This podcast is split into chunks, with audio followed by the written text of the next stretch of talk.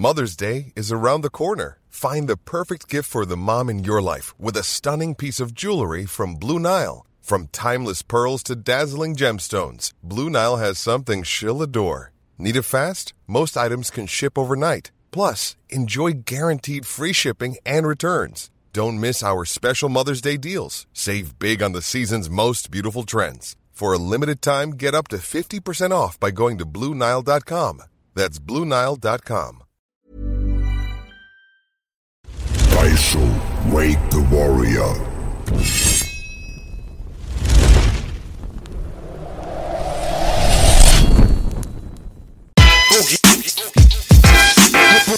Jetzt. Let's get ready to rumble! Und mir ist mal wieder scheißegal, was der Wettermann sagt. Ich bin mit euch und es ist ein guter Tag. Yes. Yes. Alter. Besser kann es nicht sein. Massiv, du siehst heute besonders gut aus. Willkommen in der Hölle. Du siehst sehr geil aus. Sehr frische Kette. Guter Haarschnitt. B wie immer auch prima. Alle sind, auf, alle sind auf Sendung. Wir haben alle denselben Haarschnitt, wa? Keine Haare. Massiv ist im Haus. Lativ. Freut mich, meine Brüder, dass ihr mich eingeladen habt. Aber immer doch. Ja, wurde mal Zeit. Ja. ja ich gucke mir ja äh, Po- Podcasts an und die sind richtig krass, richtig geil. So ein bisschen Amerika-Feeling mit dem Mikrofon. We all live in America. We are living in America. Oder wie geht das noch? We are, ich glaube, Rammstein hat ihn einmal gemacht, und aber der, die Ursprungsversion Rocky ist, ist James Brown. Wie konnte Ja, ich ja, James Brown? Ich habe James Brown gerade vergessen. Ja. Also manchmal vergesse ich, wie viele Kinder ich habe, aber James Brown vergesse ich eigentlich nicht. Ich habe was Interess Interessantes erfahren, Freunde, über Leute mit Glatzen. Ein Psychologe hat eine Studie gemacht und sagt, es ist nicht nur, was man immer fresh ist und so auch, dass das ein ganz gutes Gefühl ist. Nein, es sind Leute, die gern wieder im Bauch wären, der Mutter. Dieses geborgene Gefühl, die haben eine Glatze. Krass. Ja. Also, ich fühle mich, die Leute die- eine Scheiße ich- labern, ich ist ja mich- unglaublich, ich fühle mich wohl in Freiheit. Immer fresh. fresh. Ich habe dich auch noch nie mit Haaren gesehen. Onkel B auch noch nicht. Ja, also mit 16 hatte ich sie bis hierher. Ja? Mit 17 zwei Dinger hier geflochten auf diesem Ami-Film. Echt? So auf Krass. Mexikanisch. Und danach 16,5 oder so ab, Glatze. Und seitdem Glatze, also die sind mir nicht ausgefallen oder Mhm. so. Ich habe sie wirklich, weil es mir stand damals, da habe ich das so durchgezogen. Und jetzt fühle ich mich halt, wenn ich sie wachsen lasse und ein bisschen irgendwie drei Wochen Geduld habe, dann finde ich es cool. Ab der vierten Woche denke ich mir, okay, mit Glatze ist dann fresher. Hab dich noch nie mit Haaren gesehen. Ich glaube, zum ersten Mal, wann haben wir uns kennengelernt? 2,5, 2,6? 2,5 im Mai. Genau, ungefähr. genau. Das, das erste, was wir gelernt haben, war das legendäre Demo-Tape und der Name Pitbull noch. Da siehst du richtig wie so äh, Hermannstraße Kanaka aus Ja, mit dem ja. Bart und legendär, genau. Und ich habe aber kein Bild von dir, Bruder, im Kopf, wo du Haare hast. Nee, nee. Ich war ja auch bei dir in der Wohnung, glaube ich. Das ganz- erste Mal, da haben wir gleich Video gedreht. Ja, Bling Bling Song. Ja, Blink Blink. In der Song. Crackhütte nebenan noch. Legendär, ja. legendär. Ja. Du hast so zwei Hummer erstmal gegeneinander kämpfen lassen. Ja, du weißt. Oh, jetzt nicht die Tierschützer gegen mich bringen hier. Nein, nein, auf keinen Fall. Wir haben sie ja gegessen. War legendär. genau. Irgendwann meinte, glaube ich, Alparan, mach doch mal das Fenster auf. Da waren 40 Atzen, Sido, Flair, alle waren da. Ja, Frauenarzt, du, ähm, eigentlich waren alle da. Alle buffen und so. Da sagt irgendwann Alparan, ey Jungs, da ist eine Schwanger, macht mal Fenster auf. ja, cool. B war komischerweise nicht beim Bling Bling dabei, ne? Nee. Ich glaube aber einige Tage später warst du im legendären Könige der Stadt Video da, wo ich mit Flair und Frauenarzt das Beethoven-Track, der eigentlich ein Track von uns beiden ist, der wurde doch zu einem Video verarbeitet, da warst du im ABC. Ansonsten habe ich ganz wenig Momente, wo B in Langwitz war. Und massive Bist du Langwitz. nicht rausgegangen aus Kreuzberg, oder? Ich war immer krass unterwegs. Ich war mit neun Jahren alleine am Kudamm bis 20 Uhr und so. Ich war richtiger Straßenjunge. Mit wie viel? Neun Jahre so. Krass. Ja. Und damals war Kudam noch Kudam. Also, Nicht nur war ja der Kudamm. Mittelpunkt von ja, Berlin, so, ja. Da gab es halt am meisten, weißt du? Wir waren halt so Straßenköter, hatten halt selber nicht viel. Deswegen sind wir immer in Einkaufsläden und so, haben da rumgehangen. Wenn, äh, wenn ein Super Nintendo an war, haben wir uns gefreut, weißt du so? ja, geil. Dieser Lifestyle. Ja. Aber ich war sehr, sehr früh alleine unterwegs. Ja, das ist Straße, Bro. Ja. Ist heutzutage komisch geworden, würde ich jetzt nicht mehr empfehlen. Nee, Weißt du? also, auch damals Alter, hat man sich gerne vor der Konsole angestellt. Mhm. Wer geht sich heute noch anstellen? Das hatten wir das Thema mit den Schulschwänzen für Konsolen. Ich war eher der Schulschwänzer für Mucke. Ich bin dann immer echt zu WOM gegangen, hab mir Platten angehört. Echt, ja? Ja, Also meine Freunde zum Beispiel haben sich nie interessiert für irgendwelche CDs, Booklets und so. Ich stand da immer beim, beim kleinen Ami-Dealer. Da gab es wirklich nicht viel in Pirmasens. Da war so ein kleiner Ami-Dealer wegen der PX oben, wegen den Amerikanern stationär. Und da habe ich mir wirklich in ganz jungen Jahren immer die ganzen Booklets angeguckt und habe mir gedacht, krass, haben die dicke Ketten an und so. Du bist, Entschuldigung, Ja. mal wieder das typische unterbrochen. Easy. Du bist ähm, Palästin geboren, also äh, In Pirmasens in geboren. Pirmasens geboren. Genau, da ist auch, äh, das ist da bei Kaiserslautern, Rammstein, das ist die ganzen Ami-Airbases und so. Und da waren damals in Pirmasens 30.000, knapp 30.000 Amis stationiert, GIs. Und da gab es halt viel Gelegenheit, irgendwie diese Musik zu hören, zu bekommen und so. Viel Einfluss war, hatten wir auch von Voll. den GIs mit der Mucke. Brutal. Die haben es rübergebracht. Wie sind die Eindrücke so? Wie war das da aufzuwachsen? Ja, du äh, siehst halt wirklich die Lowriders durch die Stadt fahren. Also, was heißt durch die Stadt? Durchs Dorf fahren, was eigentlich gar nicht normal ist fürs Auge. Und siehst halt überall diese Jugendlichen, die dann aber irgendwie gar nicht dazugehören, weil die irgendwie dann abends in ihr Ding reingehen, hinterm Zaun und da darfst du nicht dahinter gehen. So.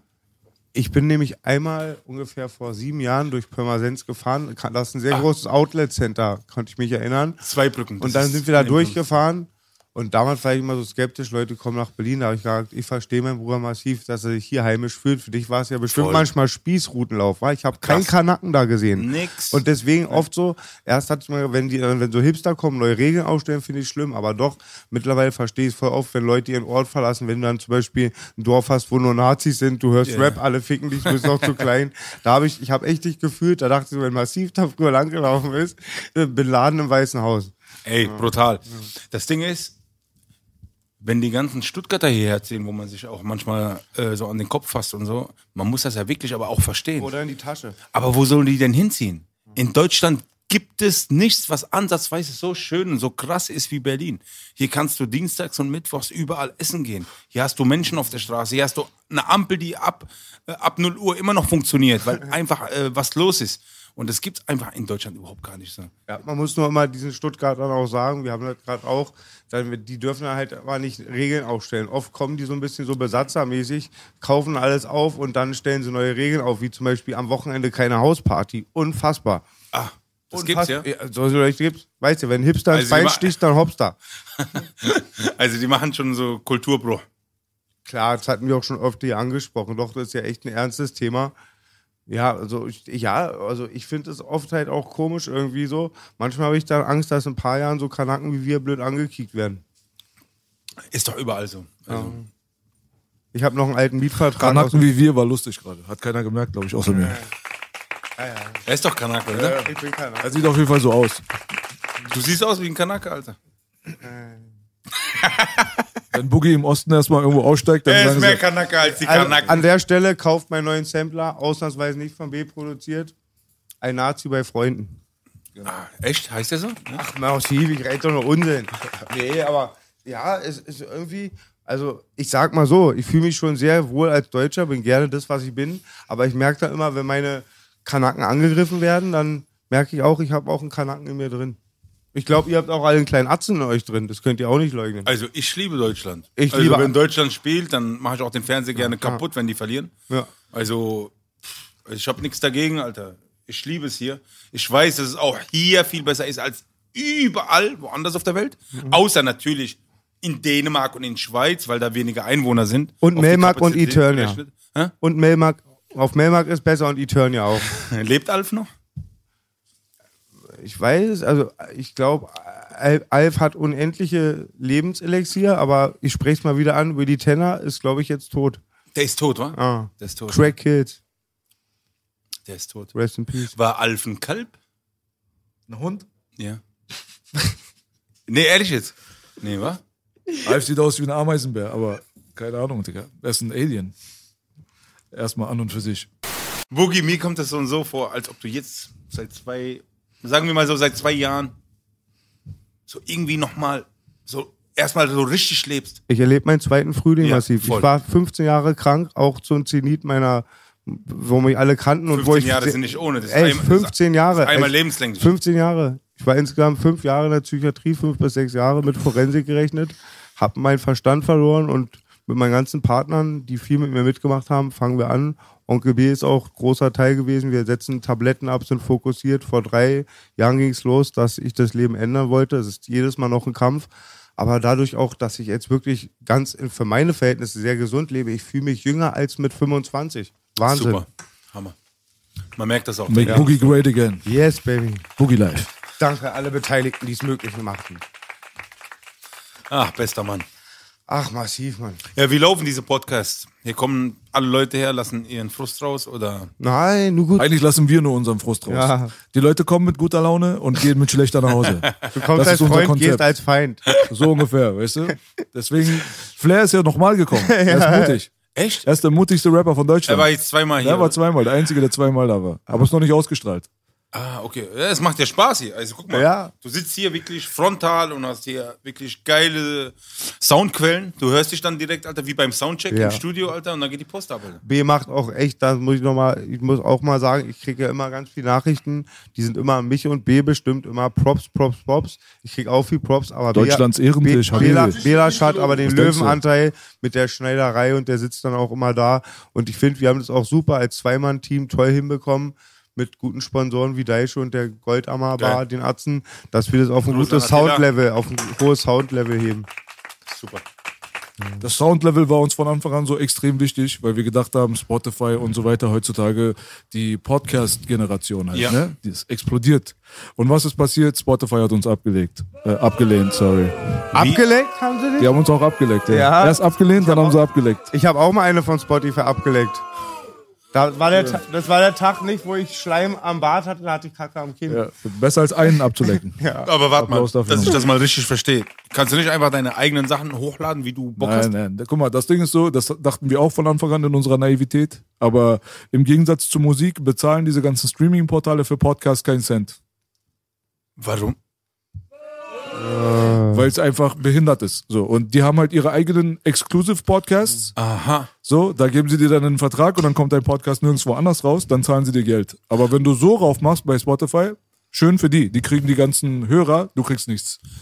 Und Das, das, ist, bedeutet, das du ist musst scheiße. eine Verdienung Weißt du? mit denen erschaffen, dass du in deren Vertriebsnetzwerk bist. Wenn nicht, bist du einfach nur, ah, okay, danke fürs Geschenk. Exklusiv, nicht Vertrieb. Also du musst, du darfst nur bei Spotify Podca äh, Podcast haben. Keiner auf Apple darf das hören, das darf nicht auf YouTube sein, nichts. Auch nicht auf YouTube, ja? Nö, also mit YouTube da nichts. Exklusiv heißt exklusiv. Und die finden weißt du? das, finden das nicht interessant, dass ihr in die Richtung geht, diese ganzen äh, Rapper oder Oder uns Leute finden zu alle inter interessant. Nur zu heiß Nur, zum Das Handeln. ist halt nicht jedermanns Ding. Vor allem nach dieser zweiten Folge mit Sido kam ein Shitstorm zurück, Boah. den wir selber nicht erwartet haben. Warum? Was Wegen war Ben jetzt? Salomo und so. Da hatten wir Ah, dieses dieses, Thema. äh, Wir sind Rassisten massiv. nee, wir sind keine Rassisten, wir Sagen sind. Antisemiten. Antisemiten. So, Ist er ist ja. Ja, er ist ein Holocaust-Relativierer. Also so, das sind Sachen, die standen in der Taz drinne. Da gab es Anwälte, die haben versucht, ihn seinen Job bei MTV streitig zu machen. Es gab richtig, äh, im Hintergrund richtig Krieg. Obwohl ich voll dagegen bin. Genau die andere Das brauchst du auch gar nicht wiederholen. Ja, Ja, ja. Äh, ich Wahnsinn, glaube, dieses Wahnsinn. Thema, dieses Thema ist so und so. Wie bei Sobald deinem du- Palastan-Lied. sobald du au- sobald du aus dieser Szenerie wie wir kommst und dieses Thema überhaupt aufmachst, hast du schon verloren. Obwohl du eigentlich nur das Positive bewirken willst. Aber funktioniert überhaupt gar nicht. Du, du bist auf einmal in einem Kreislauf drin. Wie, was, wo? Dabei hast du es eigentlich nur gut gemeint. Du kannst da gar nichts erklären. In dem Fall war es nicht, dass wir das gut gemeint haben, sondern es kommt ein Buch raus, wo ich erwähnt werde, wo eine Story erwähnt wird, in der gleichen Seite, wo auch dein Name erwähnt wird. Ja. Und da wird gelogen. Und, Ja. dann, und da, wir haben das einfach nur klargestellt, weil wir keine andere Plattform haben, außer unsere eigene. Weil wenn du ins Internet gehst und bei Amazon dieses Buch bestellst zum Beispiel, hat es nur fünf Sterne. Krass. Jeder, der das liest, jeder, der den bei Markus Lanz und so weiter mitbekommen hat, glaubt an diese Wahrheit, die er erzählt. Wo ist die Gegendarstellung? Und wie kannst du überhaupt eine schaffen? Wenn wir jetzt diesen Tisch nicht gebaut hätten, wäre unsere Stimme jemals gehört worden? Nein. Das ist das Ding. Er benutzt diese Lobby, weißt du, ganz das- grausam, dieses schlimme Aber ich will ehrlich gesagt nicht über ihn viel reden. Ja. Er ist es nicht wert, weißt du so? Er ist einfach nichts anderes als Dreck unterm Fingernagel. Und äh, die Sache ist jetzt weg. Sein Thema ist durch. Er hatte seine fünf Minuten Fame. Also, schön für dich, weißt Was du so? Gratulation. Ja, ich, ich saß auch bei meinem, bei ein, zwei Anwälten und habe mehrmals diesen Palästin-Song durchgehört, um wirklich rauszubekommen, wo ist da der Ansatz, dass ich irgendwas Negatives sage und als Antisemit betitelt werde. Das der konnte es auch nicht raushören. Es geht einfach nur darum, dass ich Palästinenser bin und das anspreche, dass wir Frieden wollen. Das langt schon. Dieser Song habe ich dir oft für? Props gegeben, massiv. Und, hä? Diesen Song habe ich dir oft für Props gegeben. Ich weiß, Wahnsinn, der ich- ist so friedlich, der den- ist so friedlich und so anderes- schön. was anderes Ja, ich höre da nicht nichts. Böses raus. Also ich würde äh, nie, nie, also niemals Leute irgendwie dazu animieren, komisch zu denken oder so. Das ist gar nicht meine, meine Herangehensweise bei solchen Dingen. Das ist eine Pauschalisierung halt. Und solange es Hip-Hopper gibt, die sind wie wir, oder Rapper gibt wie wir, ist das nicht so. Und man kann nicht alle über einen Haufen ziehen. Und das Phänomen, das er anspricht, ist ganz selten. Das gibt es auf allen Seiten. Ja. Und er benutzt das halt als Promo. Nehme ich halt die Promo mit, wa? Ach, langes. Thema. Auf jeden Fall dieser Typ gestern, dieser Verrückte oder vorgestern, ich weiß nicht, ob ihr das mitbekommen habt, der in diese Synagoge da reingehen wollte. Der wollte ja, hat man ja vorher gezeigt, gestern bei Lanz habe ich das gesehen. Der hat, der hat vorher gecheckt, wo kann, wie, wo kann ich hingehen? Islamischer Verein, das, das, das. Dem war eigentlich egal, wo er hingeht. Also, dem war es egal. Das ist einfach ein radikaler Mensch, ein, ein Kranker, weißt du? Ein kranker Mensch, ein radikaler Mensch. Und deswegen, ihm war es komplett egal, wo er hingeht. Er hat sich halt dafür entschieden, ah, okay, alles klar, ich gehe in die Synagoge. Hat die Tür nicht aufbekommen, aber egal, wen er gesehen hat, er hat auf alle rumgeballert. Also er hat jetzt nicht geguckt, äh, welche Religion hast du, von wo kommst du oder äh, nehme ich da gerade einen äh, Menschen mit, der mir eigentlich gut tut oder nicht gut tut. Er war einfach krank. Weißt du?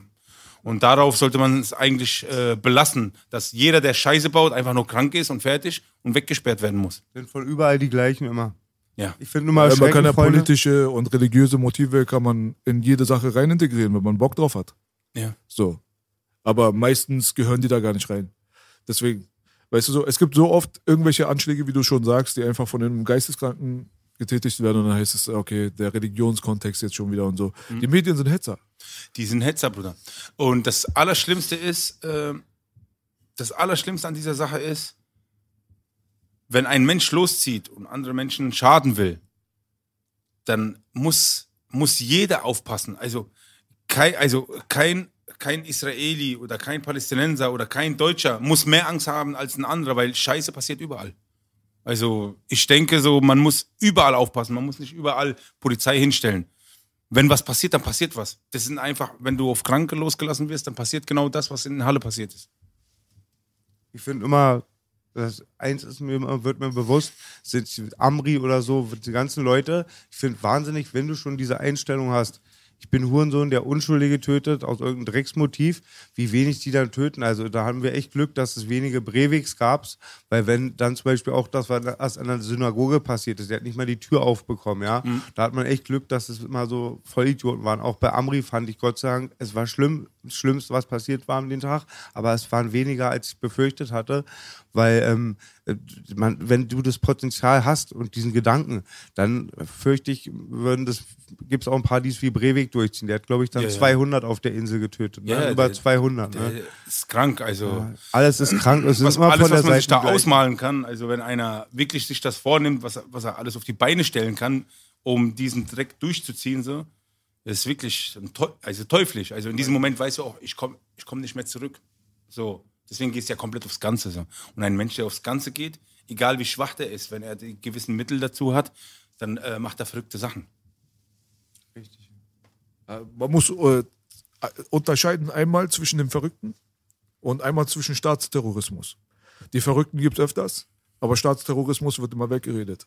Also es gibt äh, bezahlte Anschläge.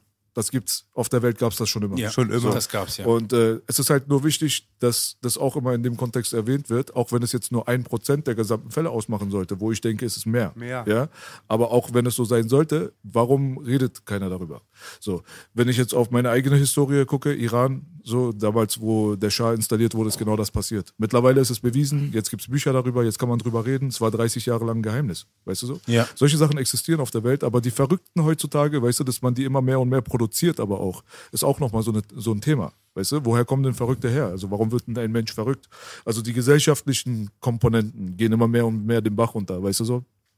Also im Vergleich zu den noch 50er, 40er Jahren und so weiter, sehe ich mittlerweile so sozial und gesellschaftlich ganz krasse Rückschritte. So.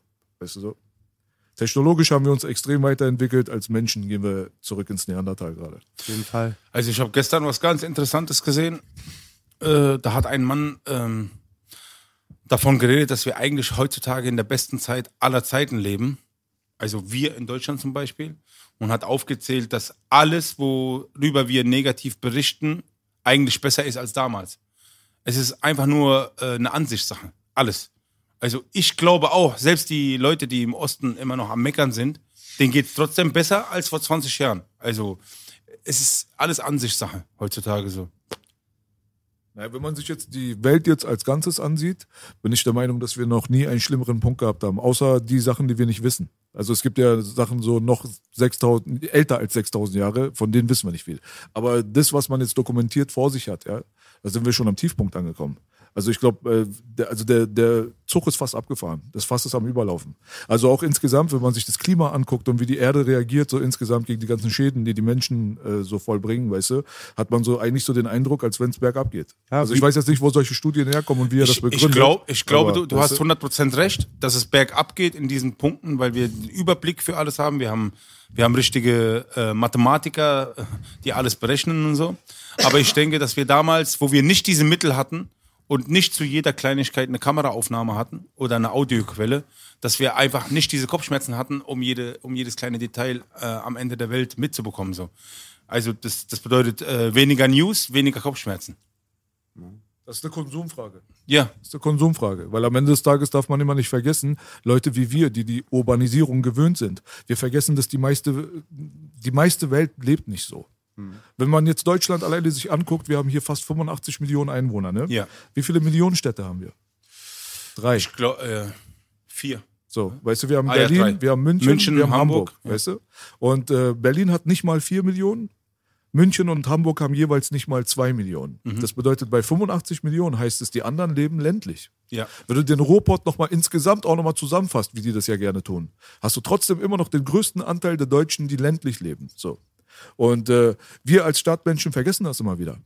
Diese Probleme, weißt du, die du gerade angesprochen hast, sind meistens stadtmäßige Probleme. Es gibt voll viele Leute, die leben nicht so. Die leben nicht die ganze Zeit vorm Handy, die leben nicht die ganze Zeit und konsumieren News und konsumieren YouTube und konsumieren dies und das. Aber es wird so gedrängt, weißt du? Die Menschheit soll urbanisiert werden. Man merkt es, das ist der Trend. Deswegen kommen so viele nach Berlin. Kannst du mal bitte definieren, urbanisieren bitte das Wort? Ja, Die Menschen in Städte zu ballen, so konzentriert. So, alle dahin zu drängen, in die Städte zu kommen, dass die Städte immer übervölkerter werden und so weiter. Das Ländliche wird halt jetzt immer mehr und mehr, also ist nicht mehr interessant. Wenn der Jugendliche, der irgendwie 20 Jahre alt ist und ländlich wohnt, irgendwo in Bayern, Baden-Württemberg, Mecklenburg, Vorpommern, was weiß ich nicht was, ja, und er lebt in seinem 20, 30.000 ähm, Manndorf so, der hat meistens den Traum, irgendwo nach Berlin zu kommen. Weißt du so? Könntest du aufs Land ziehen? Ich weiß nicht, meine Mutter kommt vom Land, die ist im Lippolsberg, also die ist geflüchtet aus Sudetenland, dann ähm, ist sie mit sieben nach Lippolsberg, also ganz Wo liegt nach denn Lipp das? Lippolsberg in der Nähe von, ähm, ist Kassel so. Ah. Der Bereich, ein ganz kleines Dorf, ja, meine Oma war sehr bescheiden, die hat im Krieg den Mann verloren, sie hatte ein ganz kleines Zimmer in so einer Siedlung, aber einer dörflichen Siedlung, mit hinten hatten sie Hasen und so, hat Onkel Bruno immer geschlachtet, hat mein Bruder immer geweint, hatte mit Hasen gekuschelt, Onkel Bruno Mhm. kommt, köpft ihn ab im Ofen und die Oma hatte 24 Enkel, 8 Urenkel und war sehr dörflich. Und meiner Mutter hat es, weil das ist jetzt vielleicht auch eine andere Antwort auf, auf deine Frage, aber meine Mutter hat es ein bisschen die Stadt des Herz zerrissen. Sie hat halt die dörflichen, familiären Werte. Wir haben immer meiner Mutter gesagt, wir sind arm, wir haben nichts. Sie hat, ihr seid doch reich, ihr habt doch alles. Man vergleicht sich dann immer dieses Ja, ja. Äh, Wettrüsten dann mit Luxusgütern und die Kinder vergleichen sich mit denen. Alles ist auf einen Haufen. Immigrantenkinder, die nichts haben, irgendwelche gut betuchten, dann vermischt sich das alles und ich weiß es nicht. Ich ähm, kann das gar nicht sagen. Vielleicht wäre mir nach ein paar Monaten langweilig, aber manchmal würde ich das ganz, glaube ich, begrüßen, so sehr ruhig. Und Langwitz ist ja auch zwar Ghetto West-Berlin, aber sehr dörflich. Ich mag es dann auch sehr ruhig, dann auch ganz gerne mal. Du liebst Langwitz. wa? Ja, ich liebe Lang- Ich bin Langwitz. Ich glaube, du bist der Einzige, der die Fahne hochhebt für Langwitz. Du, ich wohne da halt sehr gerne, weißt du, massiv, und ich habe da viel Scheiße gemacht. Jetzt bin ich da, da kann ich nicht so, da habe ich ein gutes Netz und ich wohne einfach gerne. Natürlich, einen Mietvertrag, ein gutes Netz im Haus. Super. Kann da mein Ding machen. Und ist voll gut. Geil. Don't change the winning Gutes team. Netz im Haus. Don't, Geil. change the, win don't change the winning team, ja. Du, Bruder? Guck mal, ich komme aus einer Stadt, über 15 Millionen Leute, Teheran. Ja, Ja, also ja. So, da, bin, da bin ich geboren und da habe ich meine ersten sechs Jahre fast verbracht. Mittendrin bin ich nochmal in die Türkei abgehauen, habe in Ankara gelebt, nochmal zurück. Da bin ich hier im Dorf gelandet, ja. 20.000 Einwohner, Metzingen. Das ist Kenn ich, ja. Mhm. Outlet Cuff, da ist Hugo Boss, seine, sein Ursprung ist dort. Welches Bundesland ist das? Das ist äh, in Baden-Würg- äh, Baden-Württemberg. das ist bei Stuttgart. Also Westdeutschland. Ja, also die, das Produktionshaus von Hugo Boss war genau gegenüber von meinem Asylantenheim. Ich habe da auf dem Hof immer gespielt. So, also ich habe die ich habe das alles gesehen, weißt du so. Und ich weiß auf jeden Fall, dass alles so seine Vor- und Nachteile hat. Aber insgesamt bin ich kein großer Fan von diesem ganzen Städteding so. Wenn ich die Möglichkeit hätte, würde ich nicht so leben. So, weißt du so? Geil. Hat Bill schon mal angesprochen. Der braucht, der will Ruhe, warte. Du hast gesagt, wenn du. Nee, es geht nicht um Ruhe, ich brauche Natur. du hast mal ich will gesagt, Natur du hast gerne Beats machen irgendwo im Grün, hast du mal gesagt, im Studio. Es geht gar nicht so ums Grüne, es geht einfach so um die Natur. Mhm. Ich bin ja überhaupt kein Typ, den du jetzt irgendwie, Alter, mit dem du wandern gehen kannst durch den Wald. Weißt du so, überhaupt nicht. Ich bin Strandmensch, wenn ich es mir jetzt aussuchen könnte, hätte ich jetzt ein Haus und dann würde ich jetzt fünf Minuten laufen und dann wäre ich am Wasser und ich hätte keine Kälte. Das ist das, was ich mir aussuchen Aber du würde. bist Realist. So, weißt du, was ich meine so? Also es muss jetzt auch nicht ähm, Dubai-Strand sein, aber ich meine so dieses, dieser Style ist mein Style, weißt du, so Wasser und Wärme, das ist das, was ich brauche. Fisch halt. Gibt's hier nicht. ich will auch. Fisch. Und Bist du, deswegen, bist du Fisch? Warte mal. Ja. Wa- Was ist denn mit deinen äh, Beats? Kommst du überhaupt noch hinterher? Wegen ganzer Arbeiten, das und das? ich produziere nicht so viele Beats für andere sowieso nicht. Ich kann Deswegen mich noch erinnern, Problem. ich muss mal ein bisschen abrunden. Damals, ähm, als ich äh, Nima kennengelernt habe, MC Bastard, äh, da sind wir einmal nach Kreuzberg gefahren.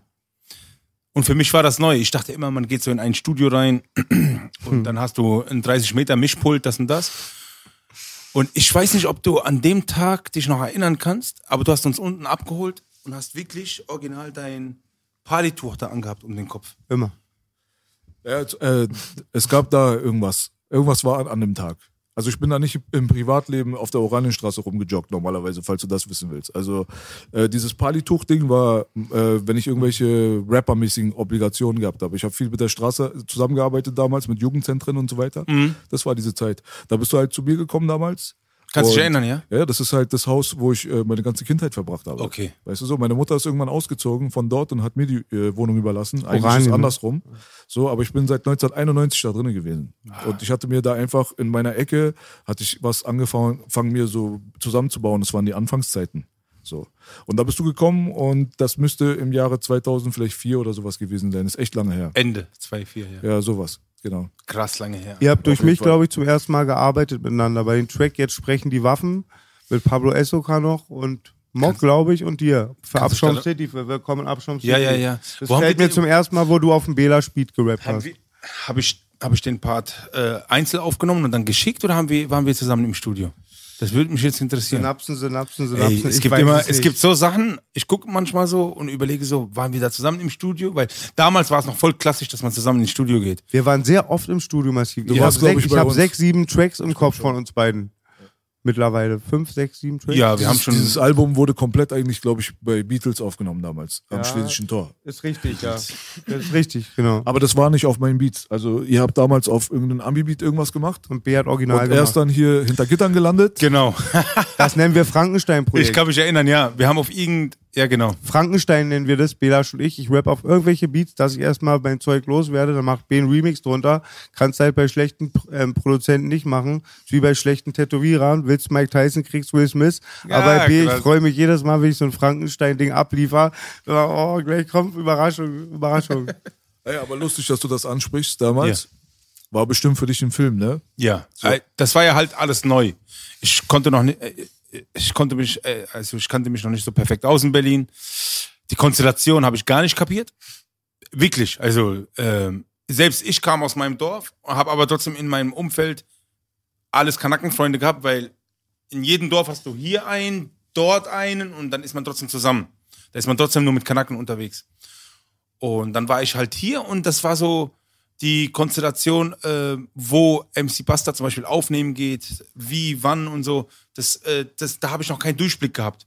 Und äh, wer ihr alle seid und so. Das war, äh, Untergrund kam auch bei uns nicht so krass an. Das war wirklich so eine Zeit, da hat man wirklich noch Bad Boy gehört und diese ganze Ami-Sachen und, und, und. Und dann äh, kommt man halt hierher und muss sich erstmal äh, neu orientieren und auskennen.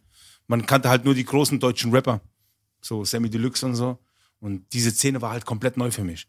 Aber innerhalb von einem äh, halben Jahr habe ich das alles inhaliert und wusste genau, welche Diskografien wer hat und was gemacht hat und wer welche Fanbase hat und gewaltig ist und, und, und. Weil der Untergrund war groß. Das, das war viel mehr äh, unterstrichen als heute. Heutzutage gibt es ja gar keinen Untergrund mehr. Also so richtig einer, der wirklich Untergrund bleiben will oder so, das gibt's ja nicht mehr. Weißt du noch, die legendäre Jam mit dem Battle, wo Hardy einen die Flasche über den Kopf gezogen Ja, ja, hat, immer wieder erzählt. Das erste Mal, wo ich mit dir, äh, muss ich da dazu sagen, das erste Mal, wo ich mit ihm auf Konzert gefahren bin, hat er natürlich, man musste die ganze Zeit links und rechts mit ihm laufen, der hat ja mit jedem Schlägerei gehabt. Und ich war der einzige 130 Kilo Typ, der da dabei war, der auch, der auch was reißen konnte mit Boogie.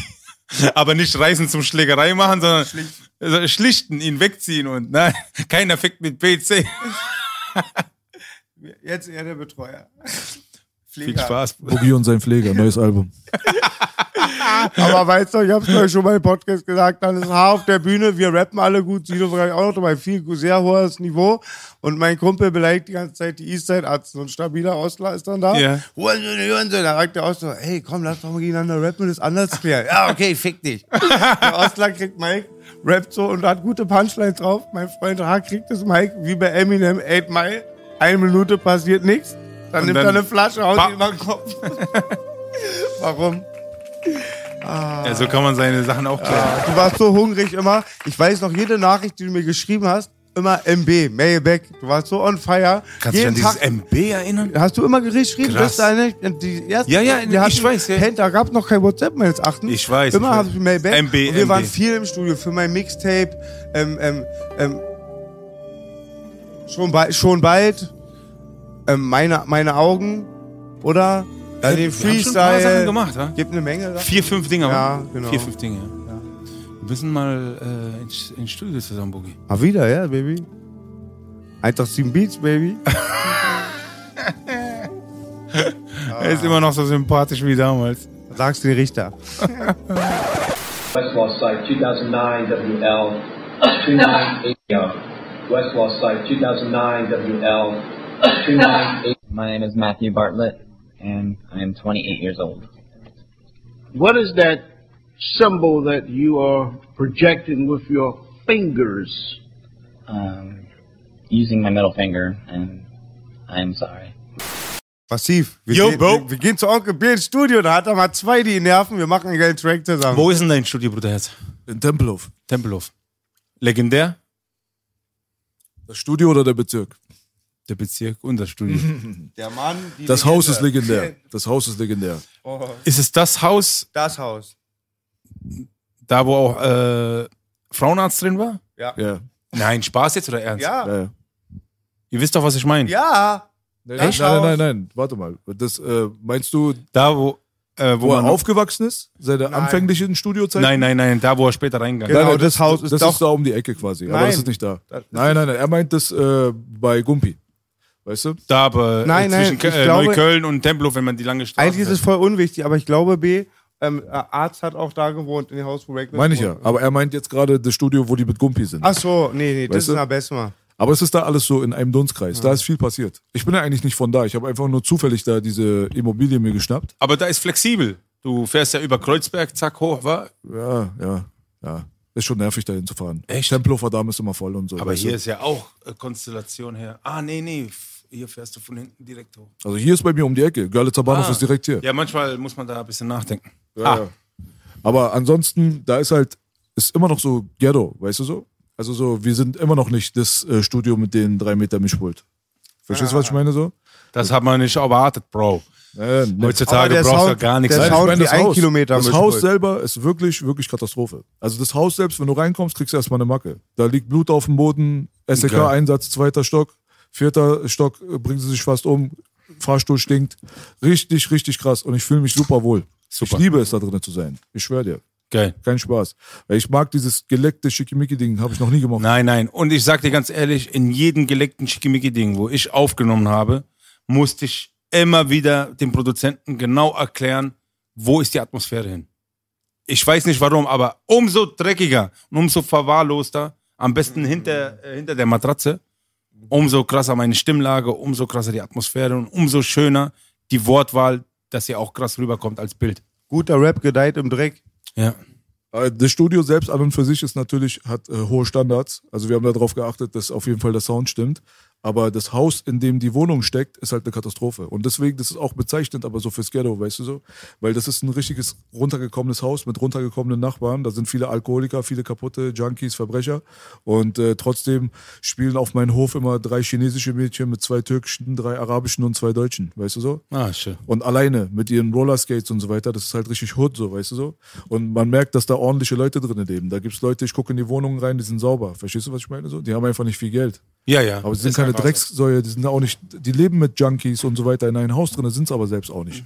Darf man immer nicht unterscheiden. Äh, darf, muss man immer unterscheiden, besser Ja, gesagt, weißt du so? stimmt. 100 Wir haben auch stimmt. immer versucht, Alter, so gerade wie möglich zu bleiben, auch in den ärm- ärmsten Zeiten, weißt du so?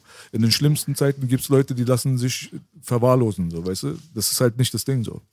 Ghetto heißt nicht immer Verwahrlosung. In Kreuzberg sagt, erzählt er immer selber, gab es überall Außentoiletten früher. Musste ganze Haus auf eine Toilette gehen, aber die Toilette war sauber, Bruder. Ich, sag, ich sage immer, Ghetto ist auch eine Art von Reichtum, weil du hast in deinem Umfeld sehr viel Liebe und sogar wenn sie gespielt ist, hast du sie wenigstens. ist so. Also Ja. 100 Prozent. ich finde auch immer, das, also es ist das meiste auch, es ist auch mental. Also ich kenne Leute ähm, an den schlimmsten Punkten, die nie, die sich immer davon bewahrt haben. An diesen Zentren, bei uns die Ghettos in Südberlin gibt es nicht so viele wie im Norden oder in Kreuzberg, aber zum Beispiel da die Siedlung, da kommen die schlimmsten Leute her, aber auch die besten. Das ist halt immer so, wo viel Licht ist, fällt auch viel Schatten, denke Das ich mal. Und ich denke mir aber auch, dass Zwischenmenschliche, es ist schon in so Flecken, wo es härter ist oder Familien oder äh, Kreisen, wo Probleme sind, ist es schon eine andere Freundschaft in unseren Kreisen zu haben. Also meine Jungs, die Atzenkeepers, meine Bros, wir töten füreinander, wir machen alles. Und wir hatten diese Konflikte. Es geht das unendliche Loyalität bei der kleinen Handvoll, die es achten. Und das ist dann schon was anderes, als wenn zwei Zivilisten so Golf spielen, ja. Oder, ja. Ja, das Einzige, was die machen, sich gegenseitig eine Visitenkarte vom Anwalt zuzustecken. Das ist Ja. die einzige Hilfe, die sich gegenseitig anbieten, wenn es drauf ankommt. Manches ist sehr halt oberflächlich. Unterschied auf Unterschied. So. Gibt überall solche und solche bestimmt. Wie alt bist du jetzt, Belasch, wenn ich fragen darf? 37, Bruder. Echt, krass. Ich dachte jetzt, du bist noch von einem jüngeren Schlag.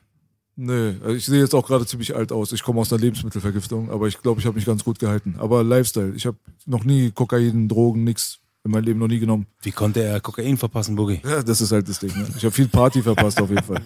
Dafür aber hoffentlich sehe ich ein bisschen besser aus, wenn ich 50 bin. Weißt du so? Ich habe B noch nie, ich habe ihn noch, dich, aber euch beide habe ich noch nicht. Keinen von euch habe ich leidend gehört. Ich habe noch nie bei einem gesagt, das ist jetzt die letzte Nase. Ihr seid immer eigentlich, hab euch, ja, ich glaube, ihr könnt von mir nicht so reden. Bro, Oh. also ich, ich war nie einer, der irgendwie Mhm. jetzt in der Ecke lag am Kotzen oder wenn wir irgendwo im Club waren oder so, dass ich mehr als ein Glas getrunken habe. So. Mhm. Weil ich habe immer diese Paranoia gehabt, die Freunde, mit denen ich gerade bin, die kommen schon auf Alkohol gar nicht klar. Wenn ich jetzt auch auf Alkohol nicht klarkomme, dann geht ja alles den Bach runter. So. Also das war immer so richtiger Schaulauf. Also viel trinken, sich verlieren im Kopf Boah. und äh, die Leute auf die Leute aufpassen irgendwie, obwohl die auf mich aufpassen müssen so und deswegen war ich auch in 15 Jahre Berlin war ich zwei oder dreimal in Disco und das war von 11 bis 12 Uhr zum Anstoßen, weil einer Geburtstag hatte und dann bin ich weg. Krieg schon schlechte Laune, wenn ich Alkohol rieche, bei meinen Homies, weil ich weiß, bald passiert die Scheiße. Hast du je Erfahrung mit Drogen gemacht, massiv? Ja, natürlich. Ja? Ja, Was hast klar. du probiert? Was habe ich probiert? Cannabis mal probiert? Nix für mich. Also, ich, ich bin einer, ich rieche das sehr, sehr gerne. Wenn jetzt einer raucht, dann sitze ich gerne daneben oder ich rieche das gerne im Aufzug, wenn einer gerade mit seinen Tütchen äh, äh, rausgeht, wenn er die gerade am Verstecken war. Ja, ah, nee, der Geruch ist wirklich sehr, sehr schön, aber so, ich war noch nie der Zigarettenraucher oder so und alles, was ich so inhaliere oder so, das ist für mich so, Aber Shisha, Baby, oder? ja. Ah, Aber ich spiele nur ein bisschen mit dem Rauch Pustebacke. und, ja, genau, und raus damit. Und ich kann auch nicht alleine rauchen. Nur wenn ich den Schlauch die ganze Zeit abgebe und das auch nur 15 Minuten und dann ist für mich durch. Obwohl ich jetzt äh, meine eigene Shisha auch auf den Markt gebracht habe, Mose, Yes, Baby. wo wir wirklich die qualitativ beste Shisha auf den Markt gebracht Mein haben. Freund Jihad sagt, das ist die beste Shisha. Du weißt, Bruder, ich würde nie ein Geschenk weitergeben, aber mein Freund Jihad einer meiner ältesten 100%. Freunde aus der Hut. Er raucht das so gerne. Das ist Ja. die qualitativ Und- beste Shisha und auf bei dem ihm Markt. hat die einen super Platz und er sagt, die ist so, so, so gut. Ich konnte, ich, rauche halt nicht Shisha. Ich habe ein bisschen Gras drauf gemacht, ist dann verklebt. Grüß ihn von mir, Ja, und er sehr raucht von die sehr, sehr gerne, soll sehr gut sein. Grüß ihn sehr von mir. Aber es hat gerochen wie, eine, wie ein Duftbeutel. Ich hatte die Capital Bra Sorte da, die Ja. hast du ja mir mitgegeben. Hatte ich mal auf, war wie ein Duftbaum. andere Erfahrungen, Bro, mit anderen Sachen? Cannabis, was probiert noch? Eigentlich habe ich alles probiert. Äh, bin aber auf nichts stecken geblieben oder so. Cool. Also ich habe, bis ich 20 wurde, nie einen Schluck Alkohol getrunken, nicht eine Zigarette gezogen und nix, gar nichts gemacht. Und dann habe ich einmal einen Joint gezogen und dann wieder zwei Jahre nichts gemacht. Und dann von das bisschen, das bisschen. Aber auch äh, immer nur so kurz geschmeckt, aber nie verbrokt dadurch oder es muss jetzt jeden Tag sein oder nächstes Wochenende wieder oder so. Einfach nur auf Probiermodus.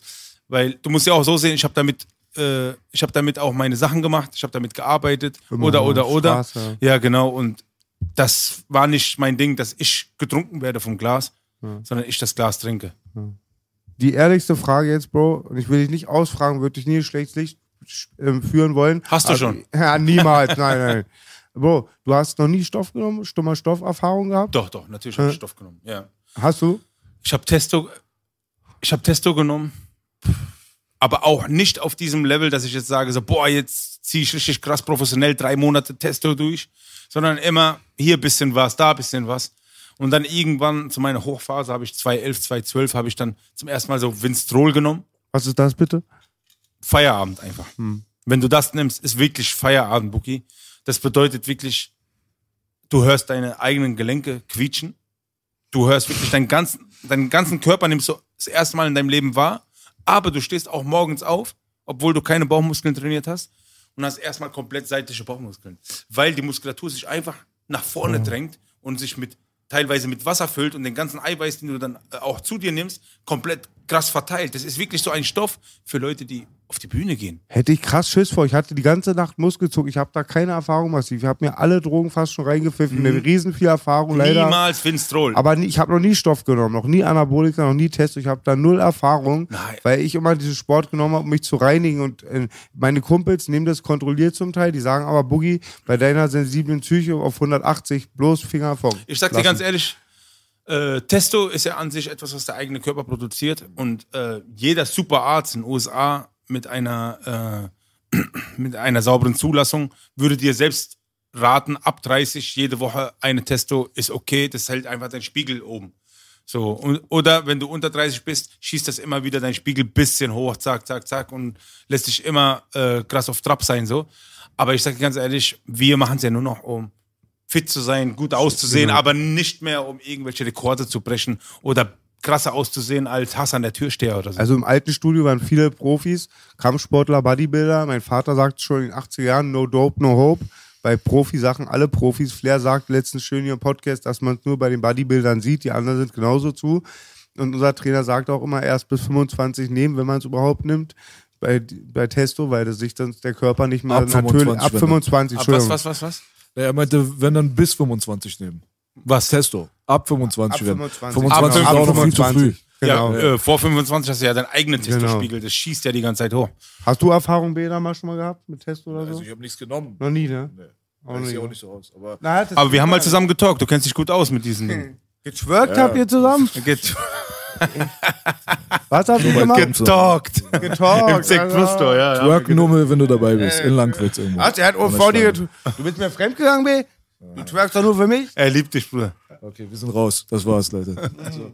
Nee, aber auskennen ist eine Sache, aber genommen habe ich noch nicht. Also, so, weißt du? Aber ich würde mal behaupten, dass man äh, gesundheitsmäßig darauf verzichten kann. So. Obwohl, man sagt ja, äh, eine saubere Wachstumskur in Amerika ist der Jungbrunnen. Man wird bis zu 15 Jahre biologisch verjüngert, organisch, wenn das super gelenkt ist, äh, durch Fachärzte und so. Also die ganzen Superstars bekommen richtig schöne gepellte Mein Haut. Freund, den ich gestern getroffen habe, mein Homie Norman, hat man durch Anabolika überlebt. Legendäre Südberliner Geschichte. Im Schaugefährt sind die Arzten. Ein anderer Arzt macht Stress. Mein Freund Norman ist über zwei Meter. Was meinst du im Schaukelpferd? ist eine Assi-Kneipe, wo Ach so, Disco immer, sind die ranzigen Major-Gifts, die alle Südberliner gerne abschleppen, richtig eklige Weiber, kannst da ficken, saufen, rumhuren. Und mein Bruder Norman ist so über zwei Meter, unsere Statur ist ein Hühne und ähm, stofft auch mal gerne, also der hat Masse, weiß ich jetzt auch nicht. Ja, ja. So eine, Muskel, so eine Muskeln hat einen Stich bekommen, der Arzt meinte, nur durch diesen großen Muskel ist nicht ins Herz gegangen. Krass. Aber gestern habe ich auch was gelesen. Ähm, wenn man äh, richtig krass überfettet ist, also wirklich eine dicke Fettschicht hat, da kannst du einen 9 mm Kugelhagel überleben am Bauch. Kugelhaare gleich massiv? Ja, habe ich so gelesen. Und dann dachte ich mir, wie, ma wie machen die Schutz äh, Schutzwestenhersteller überhaupt noch Geld? Okay, massiv, steh auf, wir testen das. Einfach fett werden, Bruder. Also. Fr- Fett werden. Wenn du in Neukölln überleben willst, einfach fett. Ich habe mal eine werden. Frage an euch beiden Das ist ja Ernährungsexperten. das Behindertste überhaupt, weil in den Filmen siehst du immer, wie die sich hinter ein Auto verstecken. Geht ja auch nicht. Die Kugel geht durchs Auto. Wie soll das jetzt über deine Fettschicht jetzt, wie soll das da Stopp machen? Weißt du so? Das ist ja das, was die Freunde im Schützenverein, die, die lachen immer so, weißt du, wenn die diese Actionfilme sehen. Die sagen, guck mal, der versteckt sich wieder hinterm Auto. Ha, ha, ha. Ah, das geht wirklich komplett durch, wa? ist Ich muss auch dazu sagen, bei meiner Schießerei in Neukölln, wo ich hatte, ist ja wirklich, die Kugeln sind ja auch durchs Auto durchgegangen. Und ich habe zu Hause noch die legendäre CD von Beyoncé. Wie ausgerechnet Beyoncé, nicht mal Paco hören. Beyoncé. Also ich habe wirklich eine CD von Beyoncé, wo wirklich die Kugel genau, genau unter ihrem Arm, auf dem Cover macht sie so, und genau unter ihrem Arm äh, geht die Kugel rein. Die haben wir ja dann, äh, also haben sie mir dann später so gegeben, die CD, die habe ich jetzt heute noch zu Hause. Die ist wirklich komplett durchs Auto durch. Was sagst, was sagst du zu den Leuten, die sagen, du hast dich selbst anschießen lassen für Promo? Alter Bruder, um das nochmal äh, bildlich darzustellen. Zweieinhalb Meter Entfernung, 9 Millimeter Kugel. War nicht sechs? Ich hatte sechs gehört.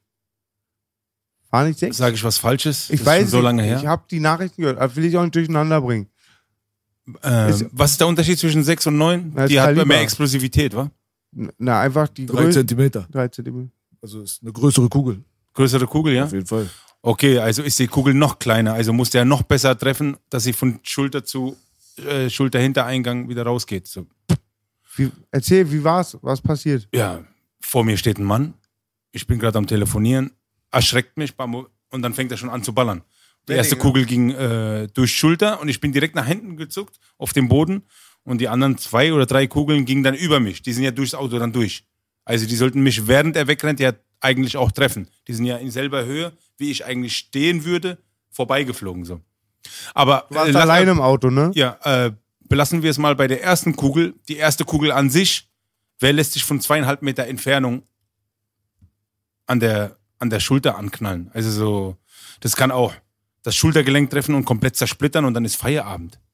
Dann lasse ich mir doch lieber in meine Hand knallen oder so. Also da bin ich auch äh, ein schlechter Ratgeber, den Leuten zu sagen, so nur weil es eine halbe Stunde später in irgendeinem Forum stand, das massiv angeschossen wurde, hat man mir unterstellt, dass es gespielt war. Obwohl zu dieser Zeit mein Forum der zweitstärkste, äh, das zweitstärkste Forum in Deutschland war mit EGJ zusammen. Ich habe damals einen riesen, riesigen Hype gehabt. Und damals, wenn es auf der Straße geknallt hat, hat es fünf Minuten später jeder gewusst.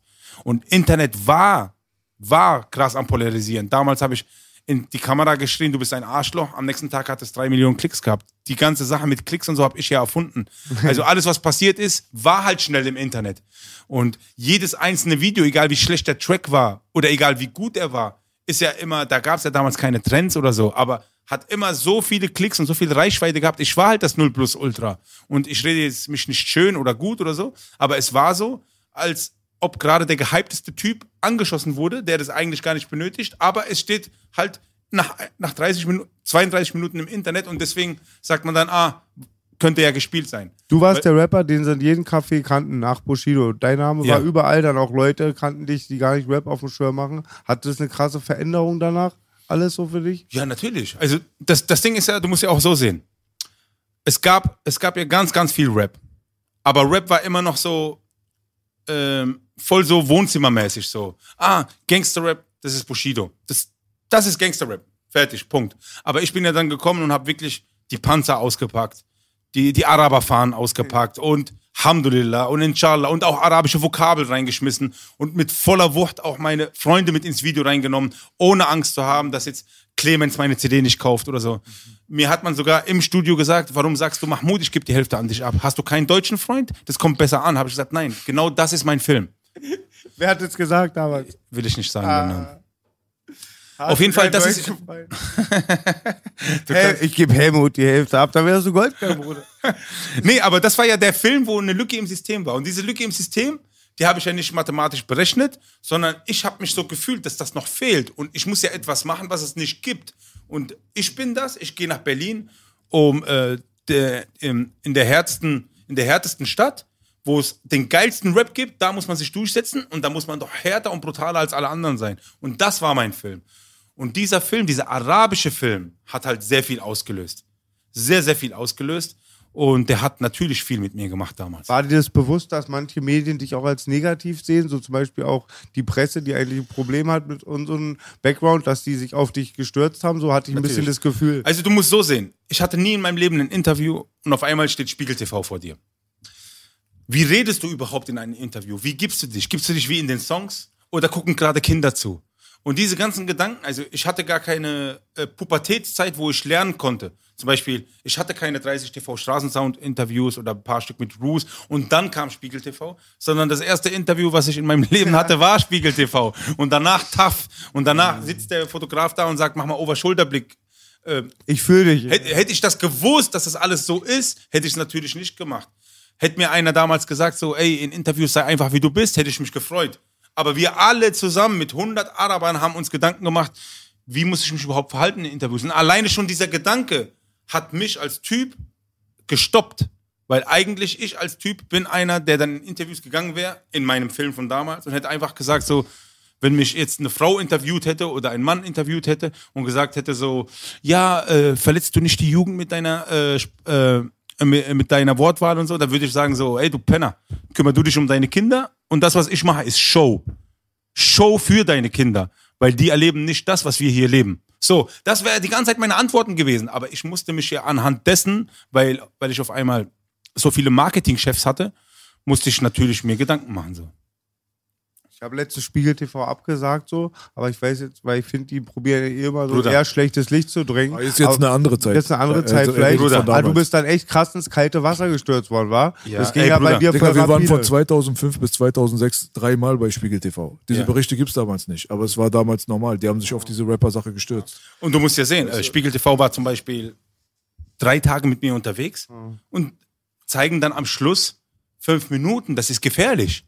Weil die zeigen genau diese fünf Minuten, wo du vielleicht nicht imagemäßig genauso rüberkommen willst, wie das dieses Produkt eigentlich vorsieht. Und ich war ein überlegtes Produkt. Ich habe wirklich marketingmäßig genau überlegt, was ich mache. Und wenn ich dann äh, mit dem Kamerateam am Essen bin und das bin und den frage, ey, äh, was, hast du schon was zu trinken?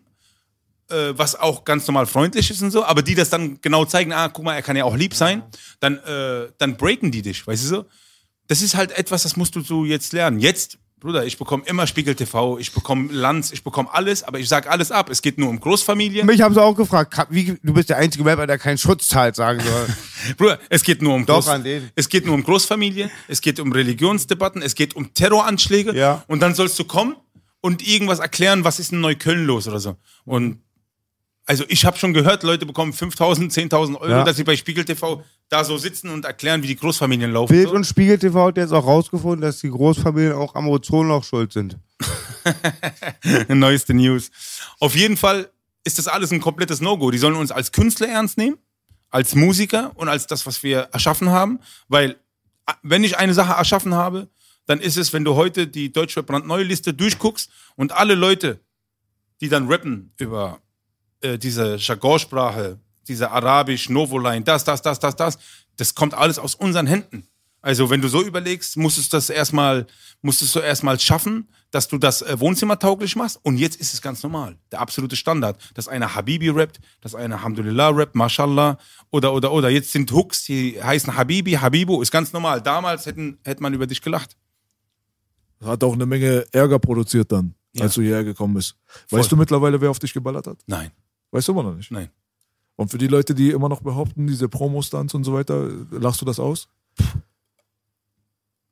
Nee, ich überlasse jedem seine eigene Meinung, weil wem will ich denn erklären, wie es genau ablief oder was dann ablief? Es ist ja mit mir selbst passiert, mit mir persönlich. Und ich habe es jetzt schon ein paar Mal erklärt, jetzt habe ich es komischerweise nochmal erklärt. Das ist absurd für dich, ne? Ist sehr absurd, weil es eigentlich äh, in den Köpfen der Leute schon so ist, dass es gespielt war und ich das gar nicht mehr wegbekomme. Also ich brauche mich gar nicht mehr zu erklären. Das ist wie, wenn einer 15 Jahre unschuldig im Knast sitzt und dann irgendwann äh, kommt äh, ein Tatvideo raus, wo man sieht, wie das passiert ist und dann sage ich so, siehst du, ist ja so und so letztendlich eine persönliche Sache.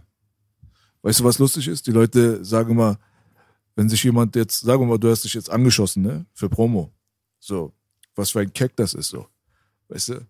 Digga, du musst voll Eier haben. Ich überleg mal jetzt erst Ich sag dir ganz ehrlich, stell dich mal dahin, Ashraf, weißt du? Ashraf hat zu mir gesagt, so ganz ehrlich, sogar wenn du dich anschießen Dann lassen wärst du gehabt erst hast, recht Gangster. dann wärst du erst recht Gangster. dann bist du ja richtig krass. Wer lässt sich denn anschießen? Und ich hab letztens Und warum hier? Warte mal, warte mal, worauf ich hinaus will ist, ich erzähle dir mal eine Sache, weil Ja. die Leute denken, das ist so unrealistisch, ja. Wenn die Leute mir jetzt erzählen würden, Massiv hat damals wegen Promo sich anschießen lassen, mein Respekt würde steigen. nur, nur so, nebenbei, ja. So, äh, mein Kumpel damals, Echo, ja? Ja. Er kennt die Story, aber du hältst dich mal kurz raus. So, das Ding ist so, Echo. für die Leute, die denken, das ist so unrealistisch. Es gab mal einmal eine Situation bei uns damals, zu der Zeit, wo du auch neu in Berlin warst. Da, ein sehr guter Freund von mir, ja. Von mir auch. Der ruft an und ist wirklich, also der hatte richtig schlechte Laune. Messer ins Bein bekommen. Bei uns dort äh, im Park, mitten in der Nacht am Kotti, haben sie sich dann gegenseitig irgendwie angeguckt und dann kam das eine zueinander und der Warum wurde abgestochen. die ganze Zeit? Es kommt jetzt was Geiles. Der, der wurde abgestochen halt, aber wirklich original, das ist jetzt kein Spaß. So, weißt du, der ist im Krankenhaus, der hat auch äh, tiefe Stichwunden gehabt, so in seinem Bein drinne. Und das, woran wir denken die ganze Zeit, ist nur, Gott sei Dank, ihm geht's gut. Welcher Hurensohn war das? Wir ficken seine Mutter. So, das ist das Erste, was wir jetzt erstmal rausfinden müssen. Wer hat das gemacht? So. Und die Zeit vergeht und wir haben Panik und suchen und telefonieren die ganze Zeit ganz Berlin ab und so weiter, versuchen rauszufinden, was in diesem Park passiert ist, ja, mit unserer Echo. Und ähm, Echo war zu der Zeit ein Soldat, Berufssoldat. So, weißt du? Er war dann hier in Berlin und dann haben wir echt auch sehr, sehr spät rausbekommen, dass er sich selber hat anstechen lassen. Auch von einem Rapper, dessen Namen ich jetzt nicht hier erwähnen will. Die haben diesen Komplott geschmiedet, nur damit Echo zwei Wochen Urlaub von Bundeswehr bekommt. Bei dir ging es um mehr, glaube ich. Da ging es nicht mal um Promo oder Millionen. Der Junge, der wollte nur zwei Wochen nicht zur Bundeswehr. Und die haben diesen Film durchgezogen. Der kommt, der Junge, mit seiner Freundin, der andere, mit einem Stiefelmesser, mit einem Militärmesser. Und sticht ihn erstmal nur leicht. Und er sagt, das reicht nicht, sagt er. Stich richtig. Und er sticht nochmal und sticht. Und der Junge kriegt Panik, der sticht, der sticht in ihn rein. Er sagt, nein, das reicht doch nicht. Der Junge nimmt dann seine Freundin und haut ab, hat Panik seines Todes. Er liegt auf dem Boden, Echo, wurde angestochen, ruft erstmal selber Krankenwagen und Polizei, die holen ihn ab und so weiter, humpelt erstmal ein paar Wochen hin und her. Das war das Einzige, was er wollte. Urlaub. Alter. Ich schwöre Digga. So läuft das heute. Stich für Urlaub. Also ich weiß auch, was B meint. Wenn ich mich entscheiden müsste, jetzt die nächsten 24 Stunden angeschossen zu werden, oder mich die nächsten 24 Stunden selber anzuschießen, dann lieber das erste auf jeden Fall. Diese psychische Sache. Digga, du musst selber machen. Hat man bei ihm gemerkt. Wenn du jemand anderes das Messer gibst, der macht irgendwas falsch, dann musst du nochmal rein. Weißt du? Dann wird Hackfleischparty. Applaus für Echo. ja, geil. Bester Mann, ja, Echo des Sex. Echo, Sex, Motherfucker, willkommen in der Freiheit. Alter. Echo. Bleib frei. Auf jeden. Fall sehr gemütlich Ey, hier. massiv, ich wollte doch mal sagen, guck mal hier, Baby, weil du gerade, ich bin auch richtig, wir machen mal ein Workout bald. Hast du nicht mal Bock für Boogie Live? An der Stelle, alle, die Boogie Live nicht kennen, abonniert den Boogie Channel für Boogie Live. Viel Sport, viel Rap, viel Infos. Wollen wir mal ein geiles Workout zusammen machen? Machen wir. Ich bin 100%. voll drin gerade in der Matrix. Ich werde echt schon fickrig, wenn ich mal ein, zwei Tage nicht gehe. Danach geht's nach Langwitz, du weißt. Nee, schön mal Workout machen. Aber. Massiv macht nur Kraftsport, ne? Ich mache nur, also momentan mache ich nur, um auf dem Laufenden zu bleiben. Jeden Tag einfach nur halten, bisschen was machen. Mehr am Handy als an den Geräten momentan. Aber jetzt bald ist auch die Motivation wieder da. Wenn die Motivation fehlt, kannst du drei Stunden im Fitness sein und machen und tun, da wächst nichts, da passiert nichts. Das ist einfach dann kein Fortschritt, das ist einfach nur äh, Stillstand. Aber nur Fitness. Du warst dein Leben lang immer Fitnessathlet, ne? Fitness, ich habe äh, elf Jahre Wing Chun gemacht. Wing Chun. Ja. Oh, habe ich auch mal zwei Jahre gemacht. Ich konnte auch mit Polly übrigens, Belasch, ich konnte da gar nichts einbringen. Polly hat zwar immer gesagt, Boogie haut euch um, ein bisschen vorsichtig zu den anderen, die da trainiert haben. Aber ich hatte riesige Schwierigkeiten, das zu übernehmen, diese Kettenschläge und so. Und Die es ist ja ersten so, zwei wenn, Jahr- die wenn, ersten zwei Jahre kannst du gar nichts damit anfangen. wenn du zwei Jahre boxt, hast du schon einen kleinen Ja. Vorteil, also kleine Entwicklung. Natürlich, Und das ja. ist ja eigentlich wie ein ABC, das von A bis Z führt. Du musst es ja alles drauf haben. Und diese Stampftritte habe ich ein bisschen verinnerlicht. Aber Gott verzeih mir und Aber Polly auch- auch. Kettenschläge kann ich nicht. Ich kann mit einer Kette zuhauen, mit einer Kettensäge, aber Kettenschläge nicht. Besser als Ketten an der Hand, aber. Besser als was, Baby? Ketten an der Hand, sage ich. Ja. Noch mehr Ketten-Entertainment. Noch mehr Ketten- Hinter Gitarre. Noch mehr Ketten Äh, Wir Langwitz kämpfen eigentlich auch nur mit Wachs und Glasscherben. Also. Oder Gummibärchen, Hotshots. Was ist nochmal auf deiner Faust? Scarface? Hä? Auf deiner Faust tätowiert? Scarface? Ähm, Sock Life hier? Nee, nee. Scarface, Scarface. Ach so, ja, das erinnert mich an, das ist ja eigentlich eine Uhr. Und das Scarface erinnert mich an Gewalt, dass Gewalt immer zurückkommt wie ein Zeiger an einer Uhr. Okay, krass. Das war die. Wie Scarface erinnert dich an eine Ich gucke Uhr? auf die Uhr und da steht Scarface. Ja. Und es erinnert mich an die letzte Szene. Und Gewalt führt zu Gewalt immer ruhig. Sabre, ruhig bleiben, Ari. Du bist Künstler, Bruder. Ah, Deine Tattoos haben eine eigene Welt. ja. Ich liebe meine Tattoos.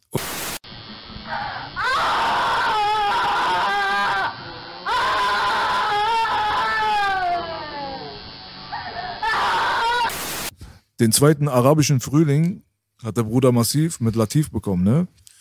Aber richtig arabischer Frühling. Also, pff, wie sage ich das immer so schön? 15 Jahre Rap ist nichts im Vergleich zu diese zwei Staffeln, vier Blocks. Was die Außenwahrnehmung angeht auf der Straße. Menschen, die nichts mit Rap zu tun haben. Das ist halt wiederum ein anderer Film für mich. Seitdem mache ich mit Piloten Selfies. Diesen Satz nehme ich immer, weil wenn ein Pilot mitbekommt, dass ich im Flugzeug sitze, dann kommen die während dem Flug immer nach hinten und machen auch ein Bild. Das ist safe. Diese Serie ist halt so ein bisschen durch die Decke gegangen bei den ganz seriösen. So. Früher hatten sie Angst, dass du einen Gürtel, da war jetzt mit einer Bombe, war die Piloten? Ich schwöre dir. Und ich liebe vier Blocks. Ich hab's gesaugt. In der ersten Nacht habe ich alle sechs Folgen hintereinander geguckt von der ersten. Ich habe so krass gesaugt. Und an der Stelle auch nochmal, ihr habt ja alle euch eingesetzt für mich. Ich hätte ja gern mitgemacht, leider hat mit dem Management dann, konnte man sich nicht einigen, aber ich freue mich auf die dritte Staffel. Die dritte wird top. 6. November auf jeden Fall. TNT Sky.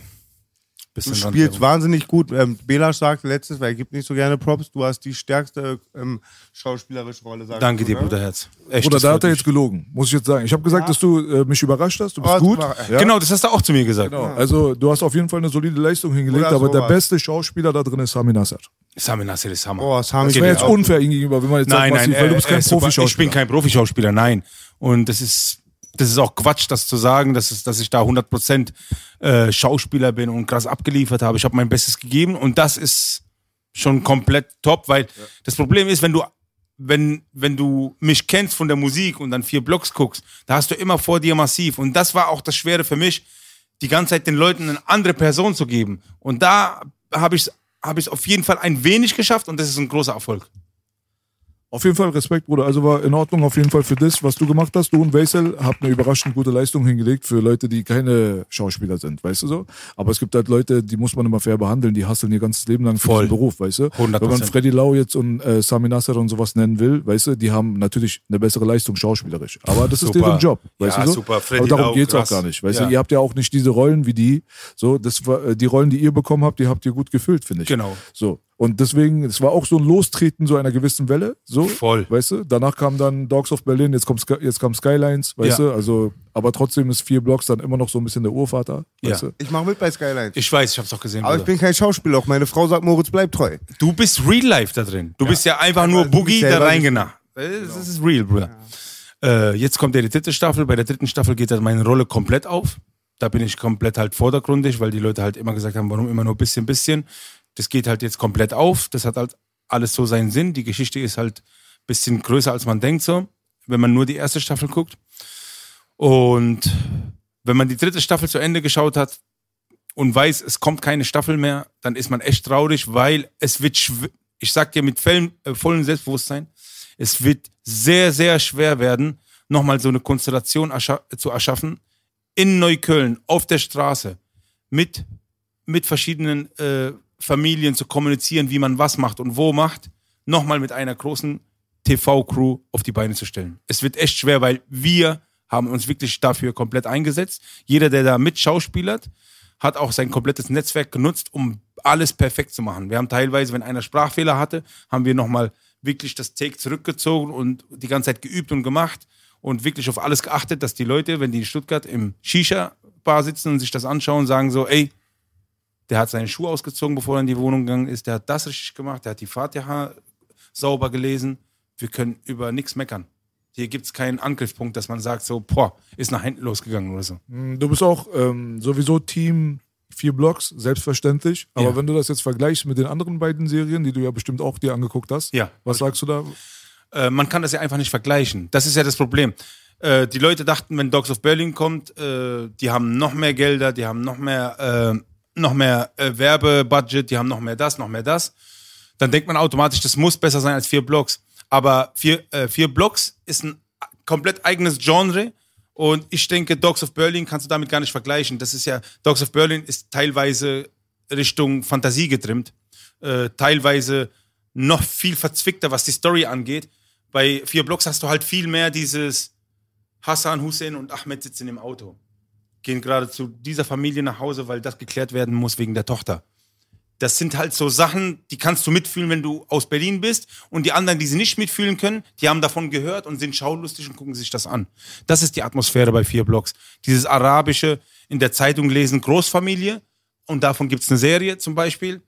Dann guckt man sich die Serie an und ist dann geflasht, weil man immer davon hört, aber nie hinter den Kulissen ist.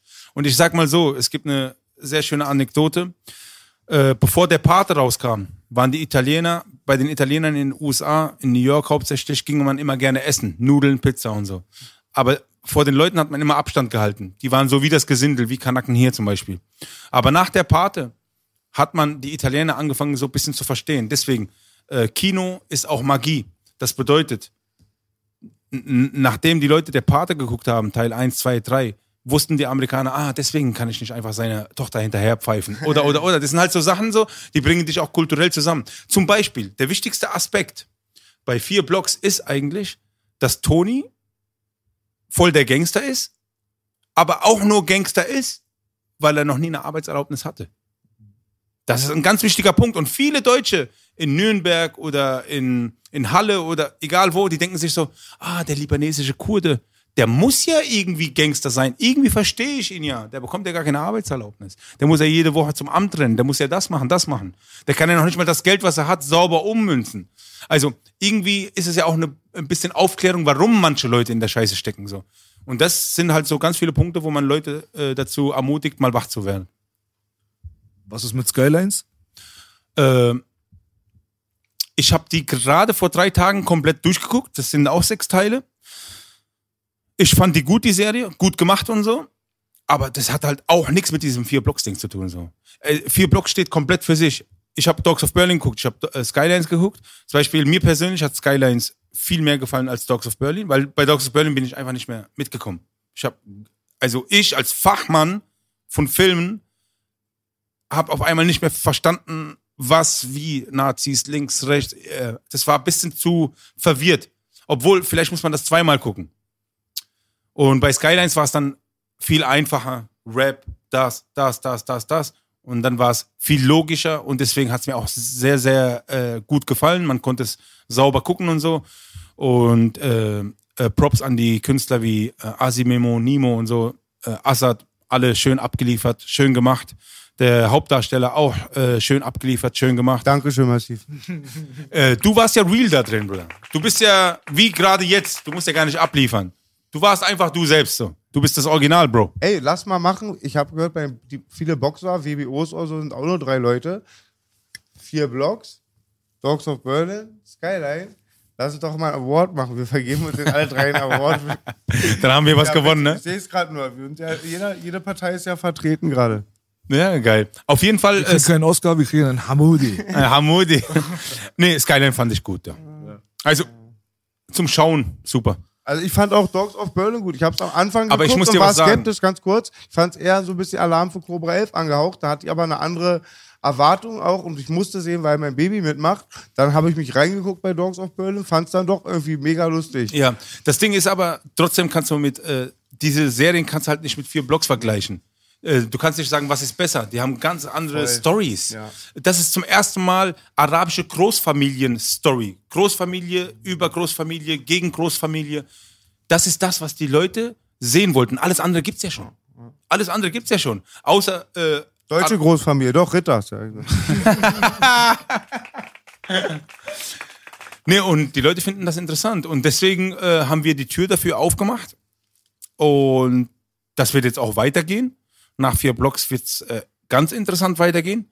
Und da gucken wir mal, in welche Richtung das alles geht. Also vier Blocks ist vorbei, aber es wird, glaube ich, äh, etwas draufgesetzt. So Ich habe gehört, vier Blocks wurde weltweit übersetzt und ist voll der Ritterschlag für euch gewesen, ne? 166 Länder, sechs Wahnsinn. Sprachen. Also in Wahnsinn. Frankreich hörst du mich so. Wei weißt du zufällig, wer dich synchronisiert? Hä? Weißt du, gab es da vielleicht irgendeine lustige Anekdote zum Synchronisieren? Nee, ich habe nur meine Stimme überall gehört und die war überall Ja, sehr, ja, sehr, sehr, sehr schön. Auf jeden Fall wird es danach dann ein schönes Projekt geben, was so ein bisschen angehaucht ist an vier Blocks und da bin ich echt gespannt drauf. So. Fünf Blocks, Habibi. Jetzt kommen fünf. Nein, nein, da kommt bestimmt Spin-off irgendwas, ne?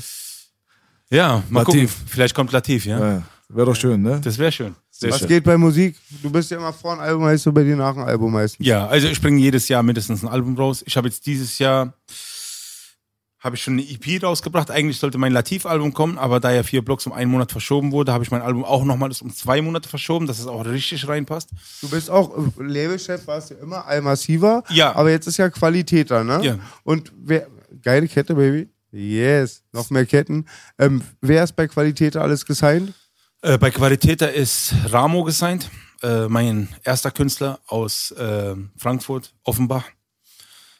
Äh, mein zweiter Künstler ist Marlo, ein sehr junger Typ hier aus Berlin.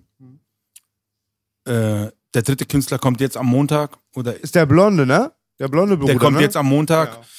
Der, also meine drei Künstler sind alle drei verschieden und jeder, ähm, jeder nimmt ein komplett anderes Genre in Angriff und der vierte Künstler äh, tut dann alles nochmal so ein bisschen vereinen und dann ist der Laden zu und dann ziehen wir mal durch. Habt ihr einen Hausproduzenten oder immer viele, viele verschiedene Produktionen? Wir haben einen Hausproduzenten, der sich um die ganze Produktion kümmert, aber äh, wir sind offen für alles und wir arbeiten mit sehr vielen. Also wir, einen Hausproduzenten, äh, Tango, Johann Sebastian Kuster, den braucht man auf jeden Fall. Mein Te Jo- Johann Sebastian von den Snowgoons. Genau, von Snowgoons. Ich bin ja nur bei Onkel Baby. Aber wenn Leute von mir Props bekommen, sind es die Snowgoons. Ich war letztens mit DJ Genetic bei der Boogie Live Show, der Late Night Show, war übrigens ein Knaller. Und der hat mir das neue Album wieder gezeigt von Onyx. Und Snowgoons machen immer genau die Ja, Achsen geil. aus Amerika, die ich seit klein auf feier. Und dann kommt eins zum anderen. Das Onyx-Album haben sie produziert, eins. Ja, dann das der- Sparta von MOP, die haben rasiert. Props an die Snowgoons. Super. Tango. Ja, der hat halt immer so Überblick. Stimmt, der das muss ich ganz wissen. Der hat gesagt, nämlich Johann, Johann, ne, Mhm. hat gesagt, er ist jetzt fester Produzent bei euch. Stimmt. Genau, der hat äh, den Überblick über die ganzen Produktionen. Ohne ihn geht auch nichts raus und so. Und der macht das auch sehr, sehr, sehr, sehr stark. Der ist wirklich aus dem amerikanischen Raum, was diesen Sound angeht und so.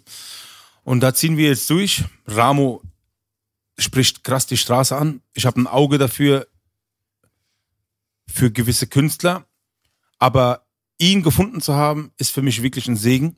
Da bin ich auch echt dankbar, weil so eine Art Rap, die er macht, haben die Leute vermisst. So eine Wortwahl, die er hat oder äh, Reimschema gab es bis dato gar nicht. Deswegen ist es auch neu.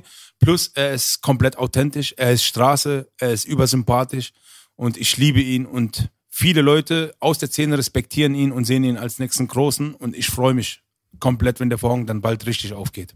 Wenn dein, dein Label und deine ganzen Geschichten im Background, aber auch so die Leute, die hinter dir stehen, mit denen, mit wem du bist, ist kein Geheimnis. Ja. Was ist eine aktuelle Situation, wenn Massiv sitzt und redet über die Bushido-Geschichte und so weiter? Also ich bin einer, ich sehe das alles äh, komplett außen vor. Beste Beispiel. Ich war, ich war zehn Jahre mit äh, Farid Bank sehr, sehr eng unterwegs. Ich war drei Jahre in Düsseldorf, fast schon gelebt, war jeden Tag mit Farid. Und jeden Tag schießt Farid gegen Flair. Jeden Tag. Also so richtig Karottenbilder, das, das, das, das. Und ich bin aus Berlin. Aber trotzdem habe ich mich nie auf irgendeine Seite gemacht, nur weil ich mit einem gerade cool bin, sondern ich halte mich immer komplett außen vor. Also ich distanziere mich von jeder Art von Beef zwischen Menschen, weil ich letztendlich nicht dumm dastehen will. Weil wenn sich dann zwei wieder versöhnen und zusammen ein Kollabo-Album machen wollen, dann ist meine Männlichkeit angebrochen, indem ich mich zu, äh, zu der Zeit, wo die Beef hatten, auf irgendeine Seite schlage. Ich bin kein kleines Mädchen, ich bin kein kleines Kind.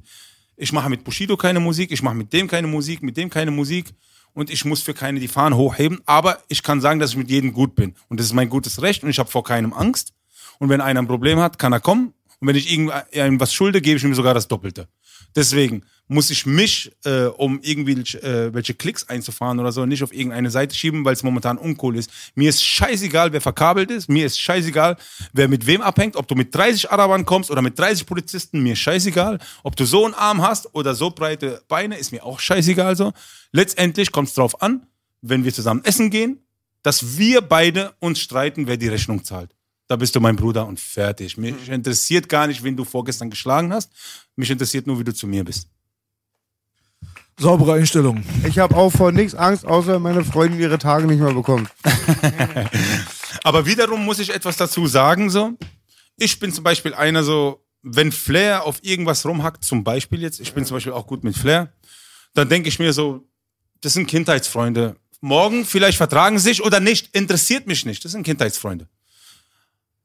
Aber wenn man auf Finger, mit dem Finger auf andere Leute zeigt, aber er hat damals auch so mit uns gemacht, dann war man, dann ist man aber in diesem Moment nicht besser, wenn man dasselbe macht.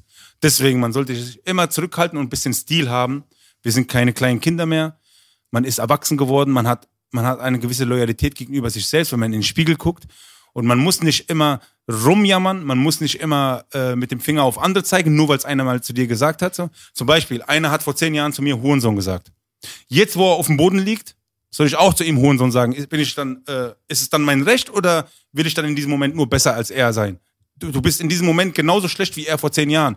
Also du hast nichts daraus gelernt, also bist du genauso schlecht. Deswegen, keiner hat die Situation, keiner hat die Situation überhaupt genutzt.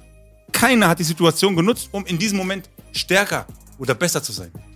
Keiner. Und deswegen äh, vermisse ich ein bisschen, vermisse ich ein bisschen diese, diese Gradlinigkeit, dass ein Künstler einfach sagt so, ach, das war damals.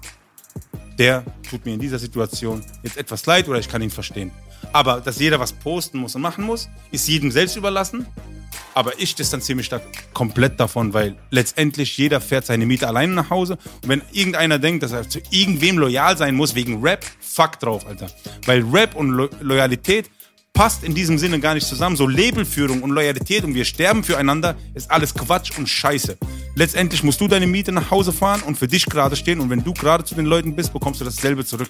So, aber jeder, der sich Loyalität geschworen hat, die Masken sind gefallen, die Vorhang, der Vorhang ist gefallen, alles sind Gluschen und jeder äh, hat Beef gemacht auf Rücken von anderer und davon bin ich kein Freund.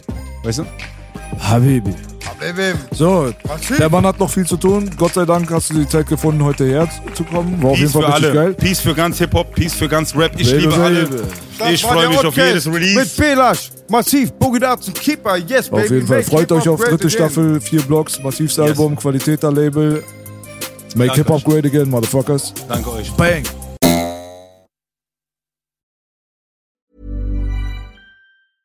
A lot can happen in the next three years. Like a chatbot may be your new best friend. But what won't change? Needing health insurance. United Healthcare Tri Term Medical Plans are available for these changing times.